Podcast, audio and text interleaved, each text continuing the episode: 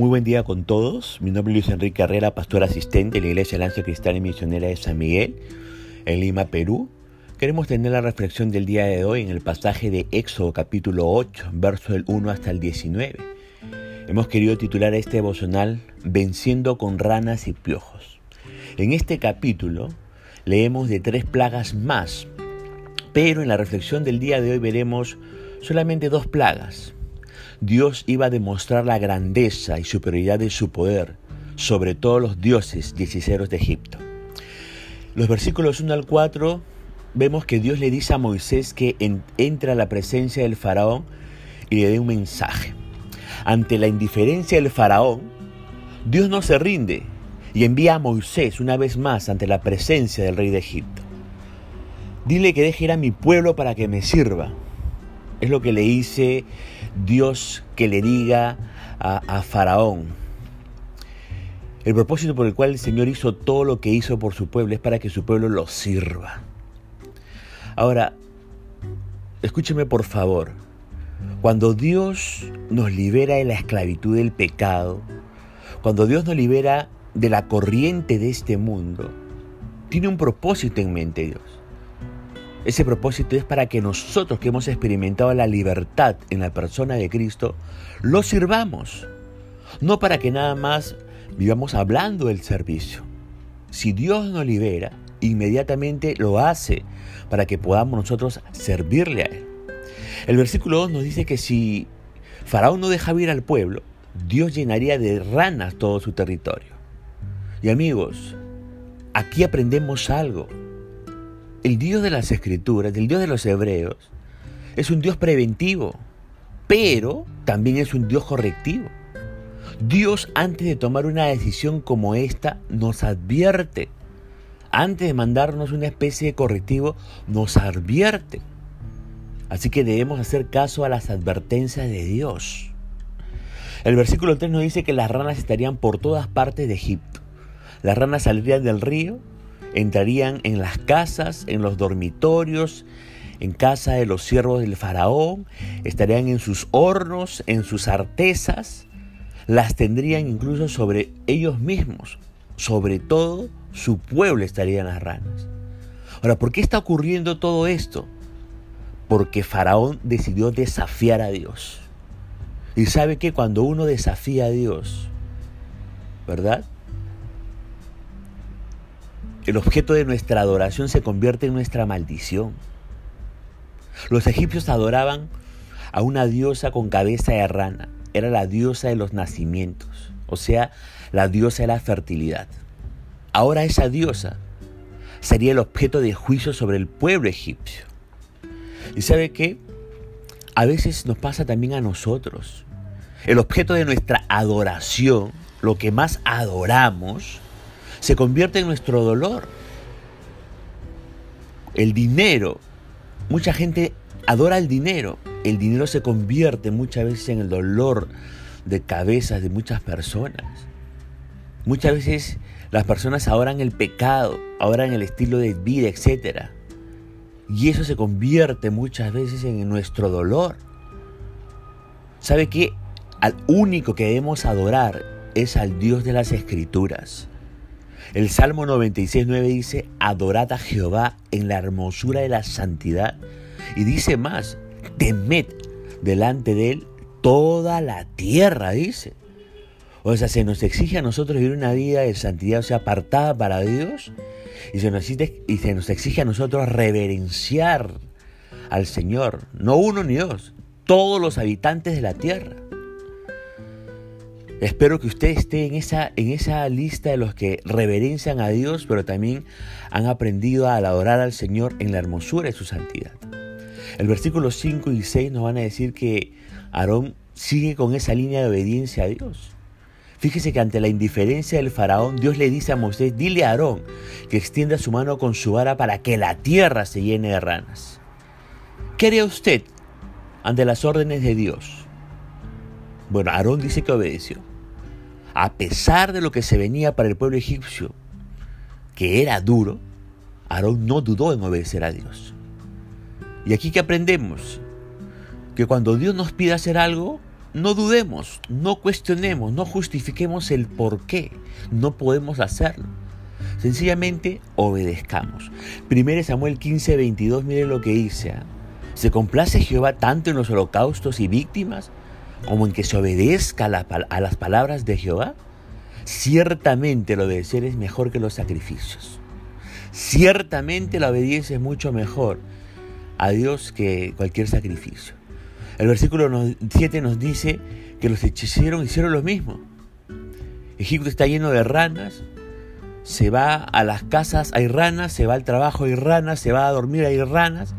Lo único que se escucha en Egipto es el, el, croar de las ranas, y lo único que ve es ranas. ¿Y qué hacen los hechiceros?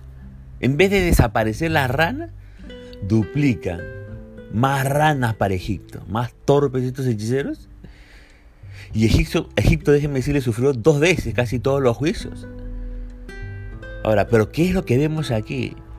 lo que vemos es que el enemigo es, astuto. El enemigo de Dios, Satanás, es astuto porque él es un imitador. Imita las cosas que hace Dios. Mateo 24, 24 dice, hablando acerca del futuro que, estamos, que, vamos a vivir, porque se, se levantarán falsos cristos y falsos profetas, y harán grandes señales y prodigios, de tal manera que engañarán, si fuere posible, aún a los escogidos. No todo milagro, escúcheme bien, estoy repitiendo eso, no todo milagro, no todo este acontecer sobrenatural es necesariamente del Dios vivo y verdadero que se encuentra en los cielos y que se refleja en las escrituras. No es así. Tiene que saber usted discernir de dónde viene la fuente de poder para esos milagros. Y si viene una estatua de yeso, si viene de cualquier hombre que no le da la gloria a Dios o a Jesucristo, ténganlo por seguro que no viene de Dios. El versículo 8, fíjese lo que hace Faraón llamó a Moisés y Aarón y le dijo, orad a Jehová para que quite las ranas de mí y de mi pueblo, y dejaré ir a tu pueblo para que ofrezca sacrificios a Jehová. Ante la dura realidad de las ranas, el faraón llama a Moisés para pedirle que quite la rana de Egipto y a cambio iba a dejar ir al pueblo de Dios. Faraón se dio ante esta plaga, pero no lo hizo, pero lo hizo, perdón, porque pisó fondo, ya había pisado fondo, ya había llegado hasta lo más profundo. Y a veces nosotros también nos pasa lo mismo. ¿Cuándo buscamos a Dios? Cuando ya, ya estamos acabados. Allí recién nos acordamos de Dios, amigo. Eso sucede en el día a día. Usted tiene que reconocer eso. ¿Recuerda usted el hijo pródigo? El hijo pródigo se dio cuenta de su rebelión solo cuando se halló allí en medio de los cerdos queriendo comer la comida de los chanchos porque no tenía nada que comer. Quería robarle la comida a los cerdos. No esperemos a tanto para buscar la oración y la misericordia de Dios, por favor. Ahora en el verso 9 vemos la reacción de Moisés. Le dice a Faraón, dígnate indicarme cuándo debo orar por ti. Moisés ante la petición de Faraón, ¿qué le que dice? Ya, ¿cuándo quieres que ore? Dime, ¿cuándo quieres que las ranas se vayan de tu vida? ¿Qué respondería usted ante la pregunta de Moisés? Imagínese viviendo en medio de ranas. Ahora tiene la oportunidad de deshacerse de ellas. ¿Qué diría usted a Moisés? Fíjese lo que dijo el, faraón en el verso 10. Mañana. ¿Y Moisés qué le respondió? Será conforme a tu palabra para que conozcas que no hay como Jehová nuestro Dios. Faraón quería pasar una noche más con las ranas. ¿Se imagina usted? A pesar de que estaba harto de las ranas, a pesar de que era un estorbo, a pesar que eran asquerosas, a pesar que estaban destruyendo la nación de Egipto, este hombre quiso pasar una noche más con las ranas. ¿Se imagina la testarudez en su mente? Y sabe, déjeme decirle que muchos de nosotros somos igual que Faraón. Sí, somos igual que Faraón. El Señor quiere quitar de nuestras vidas el peso del pecado. Pero nosotros decimos una última vez con el alcohol. Una última vez con, con, otra mujer, con el adulterio. Una última vez viendo lo que no debo ver, la pornografía o qué sé yo. Una última vez, ¿no? Corrompiendo a la autoridad. Y así nos pasamos una última vez. ¿Sabe qué? Si Dios quiere limpiar su vida ahora, no lo deje para mañana. Dios quiere salvarle hoy. Dios quiere restaurarle hoy. Dios quiere liberarle hoy. Dios quiere que usted se consagre hoy. Hoy. Y sabe que las ranas son una especie de pecado. Dios quiere librarnos hoy, amigo, hermano que me escucha.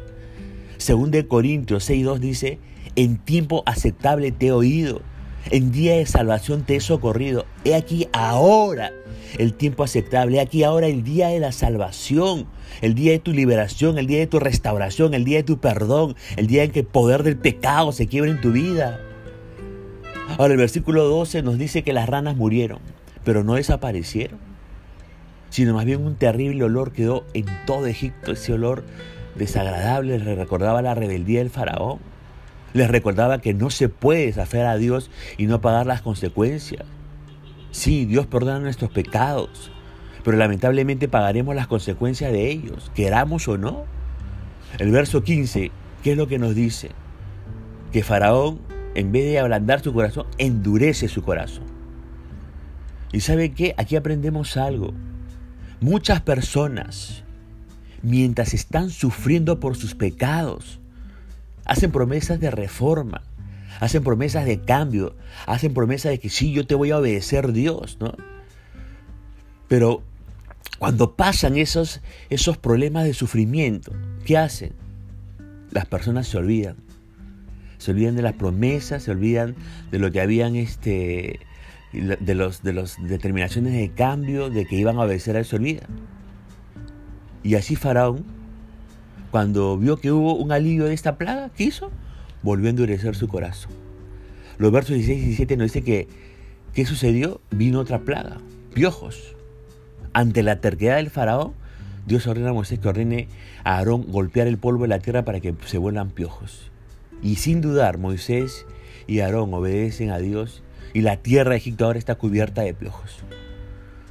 Amigos y hermanos, no podemos burlarnos de Dios y no esperar un castigo. Todo lo que el hombre sembrar, eso cosechará, dice la Biblia. La tercera plaga sobre Egipto es de los piojos. Todos los egipcios andaban piojosos.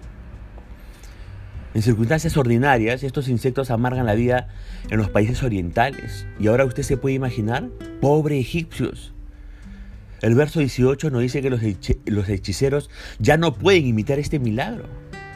Como las veces anteriores los hechiceros intentaron duplicar el, el milagro, pero no pudieron. Los piojos estaban en todos los egipcios. Egipto era la nación de los piojosos. Dice el verso 19, entonces los hechiceros le dijeron a Faraón, dedo de Dios es este. Mas el corazón de Faraón se, endureció y no los escuchó como Jehová lo había dicho. Ante la impotencia, estos hechiceros tuvieron que admitir que algo así solo podría ser de Dios. Y la expresión dedo de Dios hace referencia a los siguientes acontecimientos. Allí en Éxodo 31, 18, los diez mandamientos fueron escritos por el dedo de Dios. Allí en el Salmo 38, 3 dice, los cielos fueron hechos por los dedos de Dios. Allí en Lucas capítulo 11, verso 20 dice, por el dedo de Dios Jesús echó fuera a los demonios. Ante la plaga de los piojos, de los piojos, perdón, el faraón una vez más, en vez de arrepentirse, endurece su corazón. ¿Qué aprendemos de este incidente? Aprendemos que el pecado ciega a una persona neciamente. ¿Cómo el pecado ciega a una persona tan neciamente? Espero que eso no pase en su vida, amigo que me escucha, amiga que me escucha, hermano y hermana en Cristo que me escucha. Ahora, la mayor manifestación del poder de Dios no es hacer milagros y señales. La mayor manifestación del Señor, del Dios de la Biblia, es convertir un corazón duro y rebelde en un corazón sensible y obediente a la palabra de Dios. El corazón de toda persona en esta tierra es un corazón endurecido, endurecido por el pecado, por la rebeldía, por la independencia a Dios. ¿Qué es lo que tenemos que anhelar? Debemos anhelar una mayor manifestación del poder de Dios en nuestras vidas como en la vida de las personas que nos rodean pero solamente se, se hará efectiva si somos obedientes al Dios de las Escrituras. Hemos visto en este pasaje cómo Dios vence con ranas y piojos al faraón. Punto final para la reflexión del día de hoy. Estaremos con Dios mediante comunicarnos el día de mañana. Que la gracia y la misericordia del Señor sea sobre su propia vida y Dios le bendiga.